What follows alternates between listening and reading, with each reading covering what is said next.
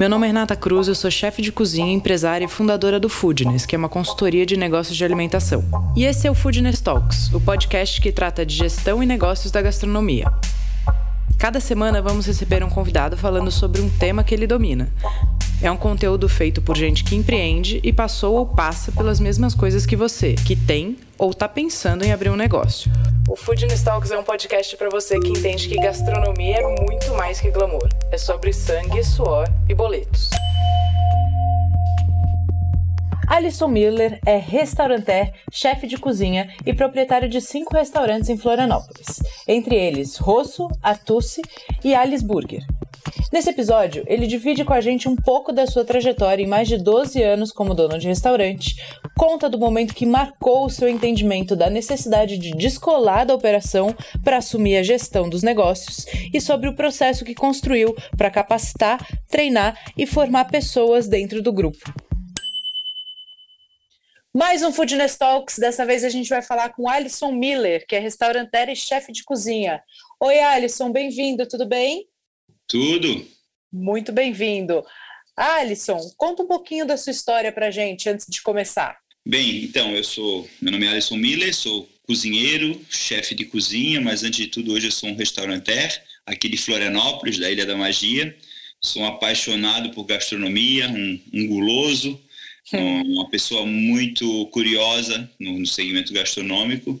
enfim, eu fui fazendo meu trabalho aqui em Florianópolis, sempre em Florianópolis, e fui aprendendo por aqui, crescendo por aqui, abri o primeiro restaurante, o Rosso, em 2010, que é a nossa principal operação junto com o Artusi, e o Artusi eu abri em 2014, né, que é o nosso italiano de cozinha mais contemporânea, o Rosso de Frutos do Mar, com, com, com, com acento mais regional, depois eu abri, aí tem o Caraban, que é nosso japonês de cozinha quente, uma pegada mais street food, o Alice Classic Burger e por último é o Senhor, que é o nosso o restaurante de cozinha uh, ibérica, portuguesa e espanhola com muita brasa, com muito forno de brasa. Tá bom, muito legal. Alisson, como é que foi a experiência de passar de cozinheiro, de chefe de cozinha para gestor de várias casas? É, um pouco foi necessidade, porque eu via quando eu abri o rosto que eu, que por não gostar de gestão e só estar dentro da cozinha, é, muita coisa ruim acontecia, muita coisa errada acontecia, e enfim, e aí essa necessidade fez com que eu começasse a, a querer aprender a fazer o meu negócio dar dinheiro, porque é, é, muito triste você se esforçar muito, trabalhar muito, estar tá lá dentro da cozinha e não ver o negócio render o que você esperava financeiramente e dando prejuízo e você não entende o porquê. E aí foi onde eu comecei a querer, não, eu vou ser um bom gestor, né? Enfim, aconteceu até uma história especial em São Paulo que eu, que eu quis aprender por causa disso. Conta pra gente, pode? posso, posso, posso. Então, eu Fui, eu fui com a minha esposa para São Paulo, uma, uma, determinada data. A gente estava bem quebrado, mas eu queria pegar alguns restaurantes de referência. E um amigo nosso que a gente tinha, que conheceu aqui em Florianópolis, que faz Domans aí em São Paulo, André Razuki, é, nos convidou para conhecer as operações do, do Fazano e, e a gente conversou com o Salvatore Loi, que era o chefe na época, e ele, durante o dia, nos convidou para a noite jantar no, no restaurante deles e ele faria o menu no Gero e já era da Doc Lobo. E a gente ficou super feliz e fomos lá, eu, a Dani e o André Razuki, e lá eu vi algumas coisas que me chamaram muita atenção, muita atenção mesmo. A primeira delas, vi a casa completamente lotada, a gente, é, muitos seguranças na porta, aquela, aquela coisa toda do, do, do Gério como é, e uh, da mesa ao lado que a gente estava, estava o próprio Rogério Fazano, que é um dos restaurantes que eu mais admiro, é o restaurante que eu mais admiro no mundo até, e ele estava com amigos jantando lá. E eu vi um serviço perfeito em tudo, em todas as mesas, inclusive na minha. Comi maravilhosamente bem, uma comida clássica muito bem executada. Eu fiquei impressionado. E aí foi onde eu comecei a me perguntar por que, que o Rogério Fazano, que nem cozinheiro é, tem esses restaurantes todos tão bem geridos e com um serviço tão fantástico e está aqui sentado na mesa comendo, se divertindo, e eu que fico lá preso dentro do meu restaurante o tempo todo, dentro da cozinha, não consigo fazer meu restaurante ter um bom serviço, uma boa gestão. Então foi naquele dia assim, ó, eu vou virar um bom gestor, eu não vou ser mais o gestor, eh, o, o chefe de cozinha que eu sou, eu vou querer ser um gestor de restaurante. E eu fiquei, meu processo ainda fiquei dentro da cozinha mais alguns anos, mas até 2016 eu acho que eu fiquei dois anos dentro da cozinha do Artuzzi ainda, mas já fui já me soltando e formando pessoas e aí tudo foi mudando e mudou radicalmente. Tá, acho que a primeira coisa importante da gente dizer é que leva tempo e exige planejamento, né? Quando a gente entende a necessidade Sim. de sair da cozinha, acho que esse é o primeiro, esse é o primeiro passo, né? Exatamente. E depois a necessidade de formar pessoas para a gente conseguir tirar a cabeça da operação. Sim. E aí, conta um pouquinho como é que foi essa jornada, tá? do dia que você decidiu, porque acho que tem, tem esse, na, na carreira de todo empreendedor tem esses pontos de virada que são muito importantes, uhum. né? Sim. Que, que a gente lembra bem depois. Conta qual, qual foi seu processo depois disso. Então, é, nesse processo de querer virar um bom gestor, eu comecei a estudar muito, ler muito, ler muito sobre livros de gestão, não só de restaurante, mas gestão de forma geral.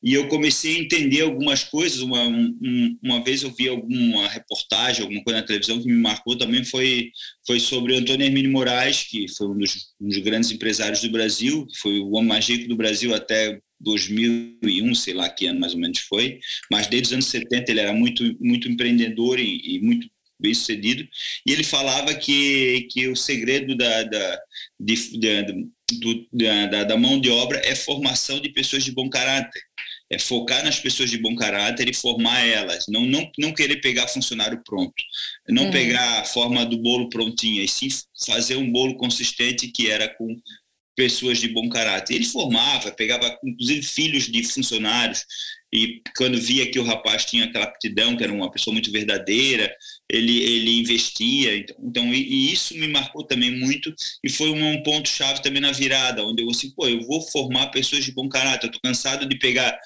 cozinheiro pronto, que já cozinhou comigo em alguns outros restaurantes, mas eu sei que o cara vai para a noite, faz um monte de merda, ele mente, se deixar 10 costas ele rouba, assim como garçom, tudo. Então a gente começou a focar muito, pegar gente com pouca experiência e formá-los. Não, muito legal. Essa até acho que é dele a frase do contrate caráter, treine habilidades, né? É, que é exatamente isso. Você contrata as pessoas que têm é, isso, você, você, não ensina, né? O caráter você não ensina. Carregar uma bandeja, filetar um peixe, isso são habilidades técnicas que você consegue formar a pessoa para fazer, né? Exato, com certeza. E qual foi, acho que uma das perguntas que a gente recebe mais aqui, uma das principais dúvidas é assim, como para começar a conseguir sair da operação, é, no meu ponto de vista, até porque eu tenho uma história muito parecida de decidir que eu precisava sair da cozinha e começar a cuidar de operação, comecei a estudar, etc. É, é a parte de rotina. Né, uhum. que eu acho que essa é a primeira coisa que tem que mudar também para a gente conseguir dar conta dessas outras coisas.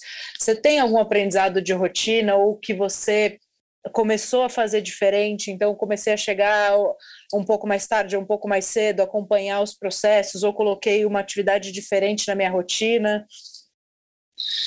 É, na verdade, a gente, eu sempre fui, eu, eu, depois que eu comecei a mudar, eu fui me, me, adaptando. Então, aos poucos, eu ficava cada vez, eu tentava ficar menos na cozinha possível. Ah, de, depois de um certo tempo, eu só ficava no passe na hora dos momentos mais, mais, é, é, mais complexos. É, quando eu abri o Artusi, eu já tinha formado um chefe de cozinha muito bom lá no Rosso, que é o Moacir, que trabalhou comigo durante sete anos, um cara fantástico. Então eu já fiquei um pouco mais tranquilo, eu já estava com uma equipe também lá no Rosso de salão legal, porém com vários vícios e, e coisas que, que precisavam mudar. É, veio para veio para a operação também daí o meu cunhado Guilherme que também veio já de, de uma gestão de trabalhava com numa empresa de estaleiro onde ele coordenava bem a parte de gestão então ele também somou nesse sentido. E eu fui focando nessa situação, fui tentando melhorar sempre, fui tentando é, arrumar. Aí joguei o Guilherme lá para o rosto, para ele ficar de olho e mudar um pouco a cultura lá também. Aí no Artuzzi eu tocava a cozinha, mas o Cezinha que tinha vindo comigo também já estava sendo preparado para virar chefe de cozinha, que é chefe de cozinha lá até hoje, que é um cara fantástico. E aí já foi aquele meio caminho, só que eu tinha dois restaurantes, né? Eu tinha o Rosso e o Artusi. né? Hoje eu tenho cinco. Então eu ficava naquele meio lá e cá, meio lá e cá. Aí também a gente entrou, o Fernando também, uma pessoa que era nosso, que era o meu braço direito, mais administrativo financeiro também, que ajudou muito, né, né é, nessa parte. Era uma pessoa de confiança nossa, de muita confiança da minha esposa. Nós trabalhamos até hoje, ele, ele até hoje ocupa esse cargo. E a gente foi focando, e as rotinas, não, não existia rotina, e eu não tenho rotina. Minha vida não. Meu prazer é não ter rotina. Meu prazer é. Uhum é ter, ter qualidade de vida, eu foco muito em ter qualidade de vida, não sou aquele empresário que é o que mais trabalha, que trabalha 16 horas por dia, que é bitolado, não, meu foco é, é formar pessoas e, e, e, com isso conseguir gerir e ao mesmo tempo ter qualidade de vida, estar tá com a família, poder tomar um vinhozinho com os amigos quando dá, é, então, essas coisas assim, eu, eu, foco muito nisso e, infelizmente, o, que, o, o, ponto negativo disso é que, por exemplo, eu tenho cinco restaurantes, ah, vamos abrir o sexto ou o sétimo. É, não é bem assim, por quê? Porque eu não tenho hoje mão de obra formada para abrir um sexto ou um sétimo. Isso leva tempo, não é no ritmo que tu queres. Quando tu queres um negócio, se tu, tu vai meio, meio te atrapalhando e vai abrindo, o negócio fica um pouco diferente, né? Então eu prefiro ir um pouco mais devagar e, e sempre. Muito legal. E como é sua sua rotina ou sua gestão de formação de pessoas? É, você falou que você não gosta, não gosta de ter rotina, acho que essa é uma característica também do empreendedor, né, de fugir da, da, uhum. da rotina. É, mas como você implanta essa, esse trabalho para construir esse time? Você tem alguma ferramenta que você desenvolveu? Sim, a gente tem vários manuais, inclusive, a gente tem manuais, vários processos, é, procedimentos, é, e, e, a gente foi criando vários manuais no início, eu, eu e o Guilherme no início, depois hoje o Guilherme já não está mais comigo, tem a pizzaria dele, é, eu e o Miguel, né, que é o meu braço direito hoje na empresa, também trabalha no operacional junto comigo, aí também o Raul, que é o gerente do rosto, também nos ajuda, e, e a gente foi criando uh, manuais e, e regras, várias regras para que a gente identifique o bom caráter e o mau caráter. E não só, esses manuais são importantes porque eles, eles vão para os nossos líderes, né? Então, os nossos líderes começam a aprender a lidar e a identificar o bom caráter, o mau caráter, olhar aquele, aquele profissional que começou a trabalhar, já começa a fazer fofoquinha, já começa a falar mal do outro, aquele profissional que não é tão comprometido, aquele profissional que, que mente. E se tu, tu se tu mente para pouco, tu mente para muito. Se tu faz intriga para pouca coisa, tu faz... então tu começa a ver pessoas mais verdadeiras, pessoas menos verdadeiras, e aí na fase de experiência, na fase inicial ali, a gente já está em cima ali, o profissional já faz um extra, a gente até está de oito olhos em cima da pessoa para olhar o caráter dele. A gente não está muito preocupado se ele é bom profissional, se ele trabalha bem no salão, se ele... a gente precisa que ele, que ele queira aprender, óbvio, que ele tenha, seja comprometido, mas a gente tem as nossas regras, né? E, e na nossa empresa eu sempre falo, né? Que a gente é, é espírito de grupo, é, bom caráter e comprometimento são, são, são os alicerces da nossa empresa. Quem não tiver isso aí, não, não, não vira Não importa gente. quanta habilidade técnica é. tenha, que não faz sentido é, e, né? e, e, a habilidade vai criando. A gente tem, eu, eu, sempre uso um exemplo um dos manuais que a gente tem. A gente tem manual de recebimento de mercadoria. Tu tens que saber, tens que estudar, tens para poder receber mercadoria na nossa empresa, tu tens que ter um, um grau na, ou do salão, ou do bar, ou da, ou da cozinha, e, e de estudar aquele manual para saber receber a mercadoria, onde tem regra para tudo ali. Então a gente cria muito essas, esses manuais manuais de conduta, e, enfim, tá um bom trabalho de planos de cargos e salários. A gente tenta ter regra para tudo, porque uma empresa sem gestão é uma empresa que está fadada ao fracasso. Sim, especialmente acho que esse é o passo muito importante para sair da operação, né? Então, para você sair da operação, você tem que começar a construir as regras e processos para que uhum. todo mundo trabalhe na mesma linha, né? Uhum. As regras se apliquem para todos. É, esse foi um processo que foi longo, é um processo que é está em construção até hoje, porque às vezes as pessoas acham que também é um processo tipo, ah, você senta, escreve um manual e pronto, aconteceu, né? Não, não, na verdade até eu estava cobrando do Miguel sexta que, que, que assim, pô, precisamos reforçar, porque esses dias, na sexta-feira de manhã eu vi no Artuz um, um, um, um trainee a líder, um trainee a garçom supervisor do Artuz recebendo mercadoria e não pedindo para o cara, sempre, tem sempre uma fala que a gente tem que falar, é o seguinte, primeiro descarrega toda a mercadoria, Daí depois é, confirma com ele. O senhor tem certeza já está tudo descarregado aqui? Podemos conferir agora? Sempre tem que falar isso. E ele não falou. E aí eu, eu verifiquei, ele não tinha lido ainda o nosso manual de receber mercadoria. E aí eu fiquei, pô, como é que a gente não. não um cara que está de trainee para garçom supervisor não leu ainda o manual? Por que isso? Aí eu, Miguel, preciso cada vez mais que os nossos manuais estejam sendo é, lidos, estudados por quem, pelas devidas funções de cada um. Então, eu dei uma cobrada nisso. Isso é, é, é, esses problemas de empresa, é de gestão, é que nem unha, tu tem que cortar o tempo todo, tu corta, cresce, corta, cresce. Não, não, não tem jeito, não vai parar. É eterno. Sim, e também não é um processo que você constrói do dia para a noite, né? Uma não, coisa que você, você começa. A gente vive evolução diária, diária. Exato. E a gente, uma... a gente cria uma nova regra, a gente cria uma nova, uma nova, um novo jeito de fazer o negócio para melhorar. Eu sempre digo também que aprender com os erros é muito importante. Quem me conhece aqui em Florianópolis sabe que eu gosto de ir nas mesas ouvir o cliente, então eu costumo passar nas mesas quando eu estou no restaurante, vou mesa por mesa perguntar se está tudo certo, se o cliente gostou, porque é muito importante a gente ouvir o cliente, o feedback, não para eu ouvir elogio, porque elogio não paga minhas contas, mas sim para ter um feedback verdadeiro, para a gente buscar melhorar sempre. E onde a gente erra é que nem acidente de avião, caiu um avião, tem que vasculhar tudo, revirar tudo para ver o que, que realmente aconteceu para criar uma regra para que esse erro não aconteça novamente. É isso. É procurar a causa do erro, né? Muitas vezes a gente fica combatendo o efeito e a gente não está ajustando a causa. E aí, aí a gente continua errando. Exatamente. E você que não perde um episódio do nosso podcast, precisa conhecer o Foodness Core. O Core é a plataforma de assinatura do Foodness. Funciona como um Netflix. Você escolhe uma assinatura mensal ou anual e tem acesso a todos os nossos cursos e conteúdos, além de material para download, encontros online e ao vivo. O Foodness Core é a comunidade de troca, suporte e estudos para os empresários, gestores e donos de negócio do ramo de alimentação. Eu espero você no Core. Ah, e você que é ouvinte do nosso podcast, sempre tem benefício. Na hora de fazer seu cadastro, é só usar o cupom PODCAST para garantir um benefício especial. Ah, Alisson, uma das coisas que a gente gosta muito de compartilhar aqui, que eu acho que justamente por conta dessa mesma linha de raciocínio de tudo que você trouxe, são os erros que a gente comete ao longo do, do processo, né? Primeiro, para que com os erros, a gente, os nossos erros, a gente possa poupar outros empresários e empreendedores que cometam o mesmo erro, é, e outra para trazer esses aprendizados para a mesa. Então, queria te dizer, nesse processo de sair da operação, de começar a cuidar de gestão, de ampliação do seu negócio, né, de, de duas para cinco casas, é chão, né? É, é uma necessidade de, de formação de pessoas, de implantação e de dedicação muito grande.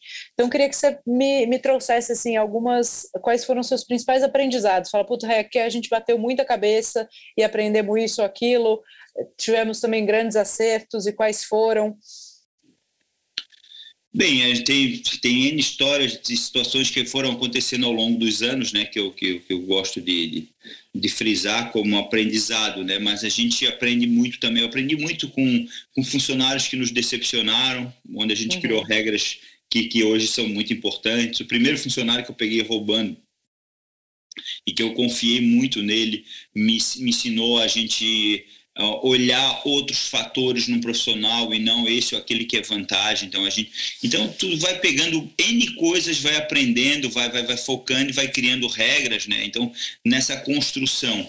E claro que um restaurante ele vai se construindo. Eu, a, hoje em dia se somente aí eu vejo muito em São Paulo coisa tal, se abre um restaurante para ser a nova tendência, a nova, o que, que é relevante, o, é o novo o queridinho da cidade, para o público food de plantão visitar, e eu acho que um restaurante tem que ser aberto e se formado. A partir do momento que tu abre um restaurante, independente do conceito, tu vai brigar por cada cliente é um patrimônio e cada cliente vai brigar para ele voltar, para ele coisar, aí tu vai ouvindo o cliente e às vezes tu vai mudando um pouco. Aquilo que tu acha que vai ser um sucesso no cardápio e que apesar de ser um prato bom não vai vender porque a pessoa não quer ir comer aqui dali. Então daqui a pouco tu ouve, tu muda para um lado, tu joga para outro e tu vai melhorando, e tu vai ampliando. Aquilo que tu acha que vai dar certo não vai dar certo, mas aquilo que tu achasse que não ia, não seria interessante e vira um case. Então, a formação de um restaurante está muito focada em ouvir o cliente, está tá antenado nisso aí, e, e, e, as histórias que vão surgindo, enfim, são, são N histórias, e, basicamente. Mas tenho muitas histórias boas para contar, é, felizes e tristes. Sim, nas, eu acho que isso que é, o, que é o bacana da gente compartilhar aqui, né? Porque as histórias felizes, elas sempre é, trazem inspiração e as histórias difíceis também trazem é, ajuda para quem está passando por momentos parecidos. Então, é, eu, eu, eu, concordo contigo. Eu cometi um grande erro, eu cometi um grande erro um, um, em 2017, quando eu entrei para um hotel para abrir uma operação, o do pescador, que era uma operação que eu gostava muito, um menu que eu gostava muito. É, e por estar num ponto muito bom e por ter um faturamento garantido já de café da manhã, eu aceitei empreitada e, e acabei indo para esse hotel aqui na, na, perto do Artuzzi e só que infelizmente o negócio já começou meio errado no sentido de que a gente combinou uma coisa, depois chegou na hora de assinar o contrato era outra. Aí até bati o pé, eles aceitaram, por sorte acabaram assinando um contrato onde, onde eu bati o pé, eu ia ser ou não ia ser. Isso foi muito bom para mim. Mas foi uma experiência super desagradável trabalhar com quem não valorizava o nosso serviço. E o do pescador foi crescendo, foi um restaurante foi se formando muito bem e na época veio a pandemia e aí quando veio a pandemia estourou a pandemia a gente sentou para conversar com, com, com, os donos dos imóveis do Rosso, do Artuzzi e também do do Pescador e, e no caso os gestores do hotel e, e eu, por incrível que pareça a única operação que não quis negociar com a gente na pandemia foi foi o hotel e eu fiquei pasmo e a mulher achou que eu estava blefando e eu peguei tirei tudo de lá arranquei, deixei só o que já era deles lá e saí fora da operação.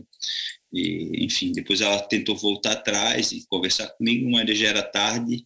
Me custou razoavelmente caro isso e, claro, que, eu, que tudo que tinha ali eu levei e pude recuperar.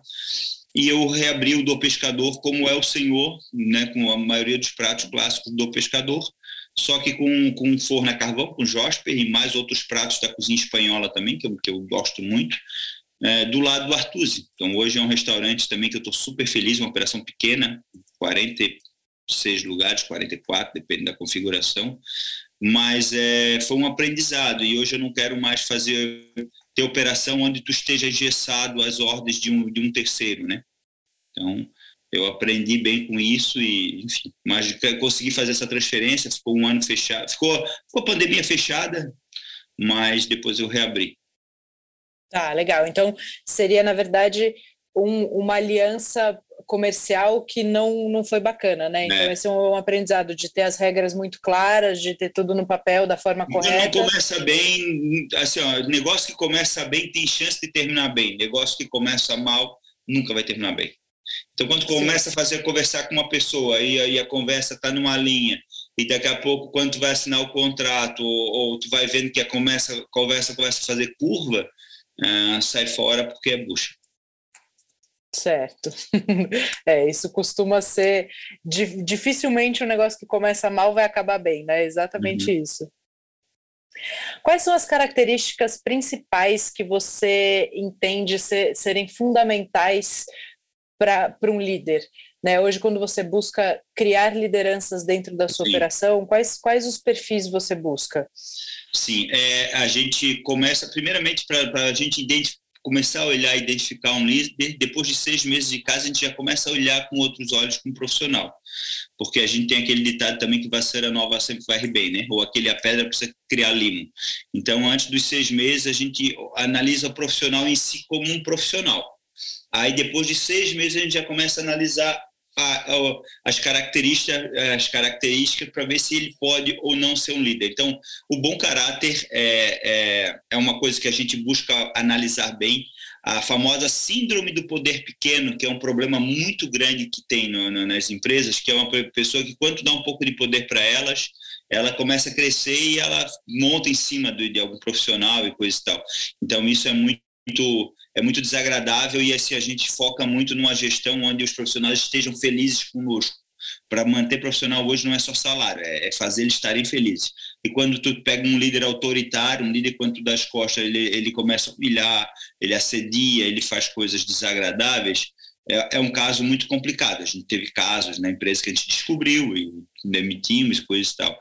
Então, é, a síndrome do poder pequeno já é uma coisa que tu já vai vendo, assim, às vezes tu pega um tipo um garçom, ele já tem sete, oito meses de casa, e a gente pede, dá um treinamento para esse rapaz aqui que está começando agora com a gente, aqui fazendo um extra, e, e nós já vamos analisando ele, então tu faz isso aqui, e a gente dá as costas, e a gente analisa depois aos pouquinhos ali, escuta aqui, vê se ele está tratando bem o profissional, porque tu dá um pouquinho de poder para algumas pessoas, elas se passam, né? Ela é, é, é o que se chama de a síndrome poder pequeno. É, é, ter também, a gente também busca comprometimento e espírito de grupo. Então, assim, a pessoa que tem o espírito de grupo, que agrega para o grupo, e a pessoa comprometida, junto com o caráter e não tendo essa síndrome do poder pequeno, ensinar a gente ensina. É difícil uma pessoa não aprender. Tem gente que é um pouco mais devagar, mas aprender, aprende. E a gente precisa ter gente de confiança, porque, como diz o bom caráter, tu dá as costas, está tudo funcionando igual. O mau caráter, tu dá as costas, está tudo errado. Sim, perfeitamente. Conta pra gente um pouquinho desse processo de avaliação que vocês foram desenvolvendo, porque pelo que eu estou entendendo, vocês foram construindo os manuais. Sim. É, e aí vocês Estamos ainda, está em eterna construção. Sim, eterna construção, né? E como é o processo de avaliação, tanto da, da equipe quanto das lideranças? Então, a gente tem uma coisa na empresa chamada reunião de feedback. Essa reunião de feedback a gente faz com, com os profissionais após após alguns meses de casa, de, pelo menos passada a experiência, os três meses de experiência, e esse processo é feito comigo, eu, ou seja, eu, a gente, os líderes fazem um relatório de cada profissional, onde eles falam os pontos prós e os pontos contras de cada um. E aí eu pego esses, a gente debate, conversa sobre esses pontos prós e contras, e a gente faz uma reunião de feedback. Ainda sou eu que faço, apesar da gente estar com cento e sei lá quantos funcionários hoje, 150, acho que, até bem mais. E, e, não sei o número exato agora, mas a, a, eu sou eu ainda quem faço. E sempre pego um líder do, do grupo para fazer junto. Onde a gente, a primeira coisa que a gente sempre pergunta é se, se o profissional está feliz de trabalhar com a gente, se tem alguma coisa que incomoda ele, e seria muito importante que ele nos passasse se, se tivesse qualquer coisa atrapalhando, impedindo a felicidade dele na empresa. Na sequência, depois de ele falar, a gente debater isso, conversar, a gente passa o nosso feedback. O nosso feedback é sempre muito focado em, em a gente primeiro começa a elogiar, falar tudo que ele tem de vantagens e coisa e tal, e no, no final a gente tá, porém tem coisas que podem melhorar para te virar um futuro líder. Aí tu faz as tuas críticas de uma forma muito motivadora, né? E a gente sempre tem aquela regra, né? se o profissional ali tem um monte de ponto negativo do profissional, eu nem faço reunião de feedback, né? É hora de, de, de, de tirar a laranja podre do, do, do, cesto, senão vai, vai contaminar todo, todo o cesto de laranja. Então a gente tem essa reunião de feedback que, é um, que, a gente, que eu fui criando de uma forma, antigamente era só uma reunião onde eu falava o que eu via do profissional, que eu estava direto na operação, e depois a gente foi formando ela, formatando. E hoje os nossos líderes estão aprendendo a fazer essas reuniões também. Porque uma hora não vai ser mais eu que vou fazer, enfim, vai, se for crescendo mais, o número, eu já não consigo decorar o nome de todos os funcionários e coisa então, vai crescendo e infelizmente é isso. Felizmente então, é isso. Felizmente é isso, né? Quais são as suas principais atribuições hoje, né? Entendendo que teve um processo nesses anos, né? Sim. Desde quando você começou a sair da operação? Olha, desde, desde 2012 por aí eu comecei a querer sair da operação. Quando eu, eu literalmente eu saí da, da, da, cozinha, por exemplo, foi em 2000 e, é, um ano e meio depois de ter o Artus, lá para 2016, final de 2015. Tá, então a gente está falando num processo aí de longos anos, né? A gente está falando sim, de 10 anos sim. iniciais, depois 6 anos pelo menos que você sim. conseguiu implantar isso. E hoje, quais são as suas principais atribuições, as suas responsabilidades, o que é o que você executa e o que você delega? Então, eu delego tudo, não tem nada que eu, que eu, que eu não delegue. Eu acho que só compra de frutos do mar na empresa eu não delego, eu ainda sou eu quem faço. O resto tudo é delegado, tudo tem, é, não tem uma função na empresa que eu faça.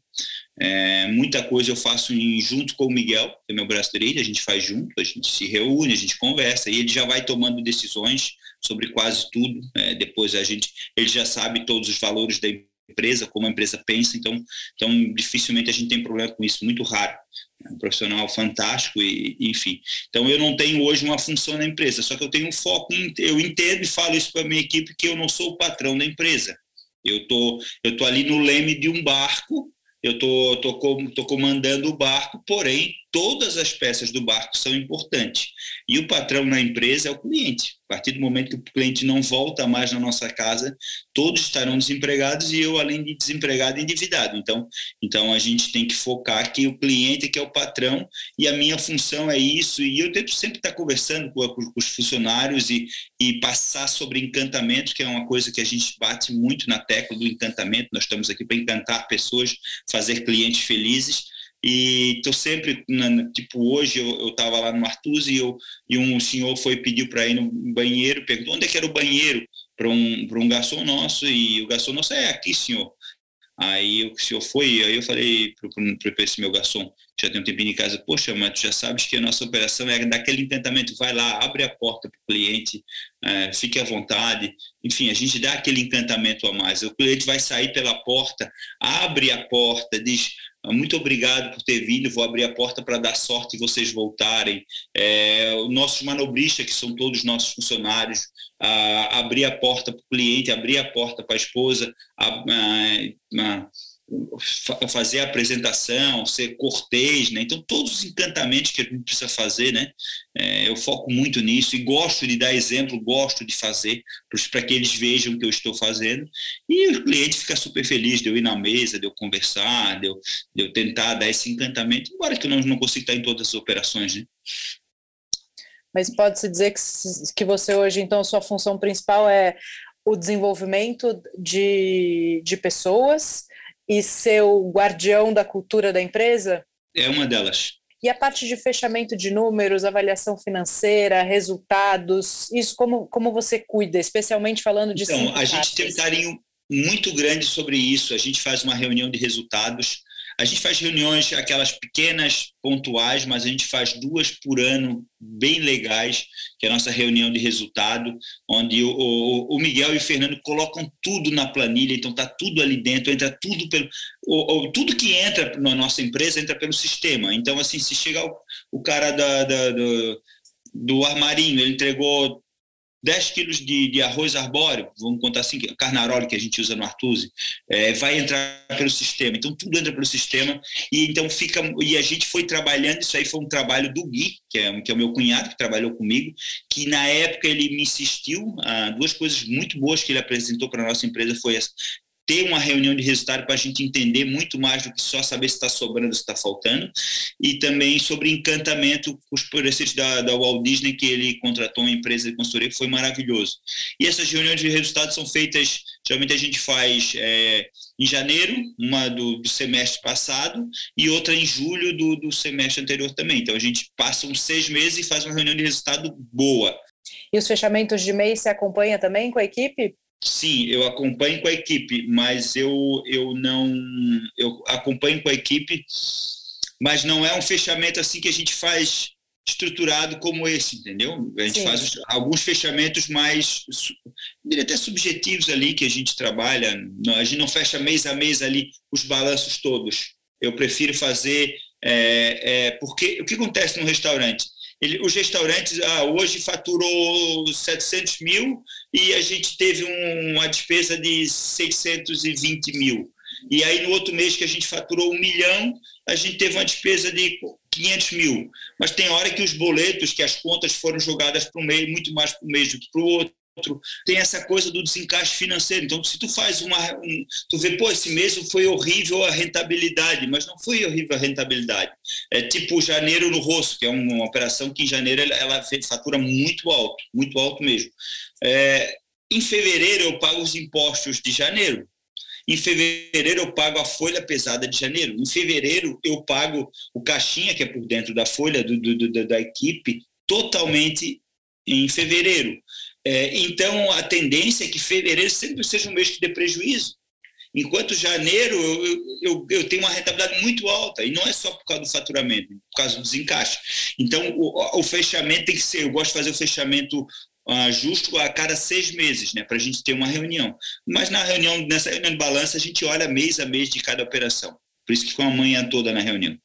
Certo. E aí, se por acaso acontece algum descompasso ou precisa de alguma atenção específica no financeiro ou de controle de, de insumos, aí a sua equipe te aciona, é isso? Exatamente, com certeza. A gente vai, vai, vai cavucando cada tópico daquele, vai trabalhando e vai, e vai, vai melhorando essa situação, enfim, e vai analisando, né? Tem que fazer análises ali. Ah, no mês de agosto, a gente teve aqui um desencaixe muito grande aqui de, de compra de tal insumo. Ah, por que isso aqui? Ah, isso aqui a gente anota. Então, vamos anotar isso aqui para ver as notas fiscais, que já tem ali, mas se precisar, a gente faz uma outra pequena reunião sobre isso ou aquilo. A gente faz muito isso. E o que você acha que foram as mudanças que geraram essa possibilidade? Porque pelo que você contou, quando você viu o Rogério sentado à mesa, você não conseguia ter essa rotina, né? Isso era muito longe não, da sua não. realidade. Quais não, é foram as, as atitudes e as, as, os novos formatos de trabalho que você é, adotou e que realmente trouxeram resultado, que você aconselha quem está nesse momento seguir para conseguir ter essa flexibilidade, essa tranquilidade é, num futuro depois de bastante trabalho e empenho para isso? Então, é, conselho, bem, é, é, repetindo aquilo que eu, que eu falei antes, assim, ó, focar na formação de pessoas de bom caráter vai te dar qualidade de vida. Se tu não tiver profissionais de bom caráter, e às vezes eu vejo muito dono de restaurante, eu sou eu, eu, lido com, eu sou muito amigo de muitos donos de restaurante pelo Brasil, aí em São Paulo, uma turma, eu sou amigo, tu, fui no casamento agora de um chefe aí de São Paulo top aí, tava todo mundo lá, assim, enfim, eu gosto muito de lidar, mas eu vejo muito chefe, muito dono de restaurante fala, falando, ah, mas esse profissional aqui, ele, ele tem esse defeito e coisa, mas não dá para demitir, porque senão eu não consigo arrumar outro, tem que segurar, que não sei o quê, e às vezes o funcionário se arrasta por anos na empresa. Isso é um grande problema. Se tu não conseguir te desvincular do, do mau caráter, só porque ele é um baita métrico, porque ele atende bem o cliente, se tu não conseguir desvincular de um chefe de cozinha que assedia, que é uma pessoa grosseira com a equipe, que, que não forma líderes, é, tu vai pagar em ter que estar lá o tempo todo. Tu não vais conseguir ficar numa operação onde tu sabe que um monte de gente está fazendo um monte de cagada e tu fica em casa de boa. Então, é, foca no bom caráter, foca no espírito de grupo, foca no, no comprometimento do teu profissional. É, um exemplo que eu dou é a Volkswagen. A Volkswagen é uma empresa que tem 600 mil funcionários pelo mundo, diretos, é, os donos, a família Porsche, que, é, que, é, que é, é dona da maior parte ainda da, da, das maiores ações do grupo, não participam nem do conselho consultivo, ou seja, eles não têm direito nem a palpite. Eles são donos, ganham uma grana com o negócio, mas eles nem têm direito a palpite. E o negócio, e tu compra um Volkswagen, um Audi, uma Porsche, e não cai a roda. Não cai a roda. O carro anda bem pra caramba, não estraga. Então isso é gestão, isso é foco na gestão, no bom caráter entendeu? Não tem nem o dono ali, o dono é um, tem um CEO contratado. Então, para fazer isso acontecer, a gente tem que bater muita palma para quem faz bem feito. McDonald's é uma empresa que eu bato palma. Eu não sou fã do hambúrguer McDonald's, mas eu sou fã da gestão McDonald's. Então, é, é uma gestão completamente diferente da minha, é muito maior, mas ter processo, procedimento para tudo, criar maneiras onde a gestão faça com que cada profissional não, não, não dependa tanto do outro do lado, e sim onde o negócio funcione num grupo, é, isso é fantástico. E eu vou aprendendo todo dia com empresas desse jeito. Mas então você acha que o que você começou a fazer diferente nesse lugar foi investir em pessoas e a construção de manuais e processos? É, pessoas de bom caráter é a primeira coisa. Foi o que fez a diferença. Eu, o, o, é, esses manuais que eu tenho feito é pensando em futuramente crescer mais ainda. Que eu penso, não tenho certeza. Se eu não continuo, se eu continuar formando pessoas de bom caráter, eu acho que vou crescer. Se eu não continuar formando pessoas com bom caráter, estagnar, eu vou manter o que eu já tenho. É, mas é com certeza. Isso é a primeira coisa. É, é aquela coisa, dar as costas e a equipe está lá trabalhando da mesma forma. Maravilha, então, Alisson. Para a gente encerrar, me conta uma coisa: quais são os livros que você leu e que realmente mudaram aí a sua maneira de pensar e que você recomenda para a turma que está ouvindo a gente? Olha, eu, eu, li bastante livro de gestão, eu posso indicar alguns do que eu gostei bastante, o The Restaurant Man, do Joe Bastiani, que é muito bom, uhum. que é uhum. sobre gestão da, do, do, do grupo de restaurantes dele, da época, do início da vida dele. É, eu gosto também da, da, da, parte literária, como, como do Anthony Bourdain, Cozinha Confidencial, onde mostra aquelas merda toda acontecendo na cozinha.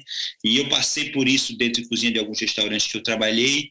E então eu acho uma, é, o, o, Gordon Ramsay também, também tem um livro muito legal da história da parte de gestão dele, que é Brincando com Fogo, também é muito bom. É, Existem vários livros dessa situação mais de restaurante, mas é, Toyota's Way também o jeito Toyota de gerir é muito bom, guiados pelo encantamento da Mercedes, da, da, da gestão da Mercedes-Benz nos Estados Unidos também, gostei bastante. Até aquele do, do, do John, Mayer, John Mayer, né, que é do, que é do Shake and Shout, do, dos grupos do... Danny Meyer. Danny Meyer, também muito legal o livro dele também, gostei bastante. É, e eu compro esses livros e vou gerando, vou, vou, vou passando para os meus líderes, Uh, eu gosto, gosto bastante desse, desse estilo de, de, de, literatura, de, de, literatura de gestão, e enfim. É, tem uma coisa no livro do, do, do, do, do Joey Bastiani que foi muito legal, que ele fala.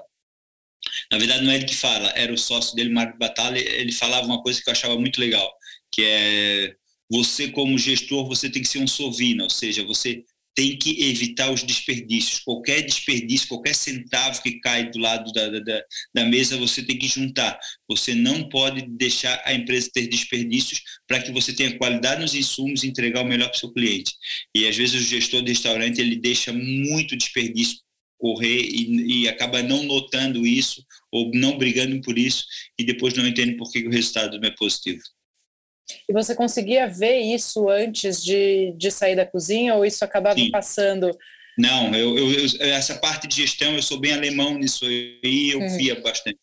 Eu sempre falo para minha equipe, eu prefiro pagar um jantar para vocês, como muitos líderes meus jantam no meus restaurantes, tem crédito para gastar, dar uma premiação disso, fazer uma baita de uma festa, melhorar o salário, dar melhores condições de trabalho, é, com o resultado do lucro, do que ver vocês botando dinheiro fora e não sobrar dinheiro para poder ter um, dar um, um salário digno, dar coisa de dignidade para vocês, uma, mais coisas positivas para vocês. Então, desperdício, eu sou contra desperdício. E nunca baixar a qualidade da matéria-prima. Isso aí é um fator. Eu nunca baixo a qualidade. Eu, se eu puder melhorar, eu melhoro, senão eu mantenho. A gente não, ah, ótimo, não aceita perfeito. que a qualidade da matéria-prima, de, de, qualquer coisa, vá abaixo. A gente está sempre entregando um pouco mais para o nosso cliente, porque ele merece. Nós temos o melhor cliente do mundo, não podemos deixar que ele, que ele vá embora. Perfeito. Muito obrigada, Alisson. Muito gostoso bater esse papo com você. Conta suas redes sociais, se o pessoal quiser te encontrar para continuar o papo, fazer alguma pergunta. Então tá, eu só tenho o Instagram, é Alisson Miller, A-L-Y-S-S-O-N, M-U-L-L-E-R. Eu tenho Instagram lá, onde mostro minha rotina, meu dia a dia nos restaurantes, também mostro muita coisa engraçada, meu jeito engraçado do, do, da hora do lazer, onde eu cozinho com os amigos, tomo vinho, minhas viagens. Também gosto de viajar bastante. Não tenho Twitter, é, não tenho Facebook, enfim. E estou aqui na Ilha da Magia, quando vocês quiserem me encontrar. Estarei por aqui rodando meus restaurantes com o maior prazer do mundo. Estarei de coração aberto, braços abertos para recebê-los. Muito obrigada, Alisson. Obrigada por compartilhar seu aprendizado e sua jornada com a gente. Um abraço. Muito obrigado, valeu, um abraço a todos e, e é um prazer.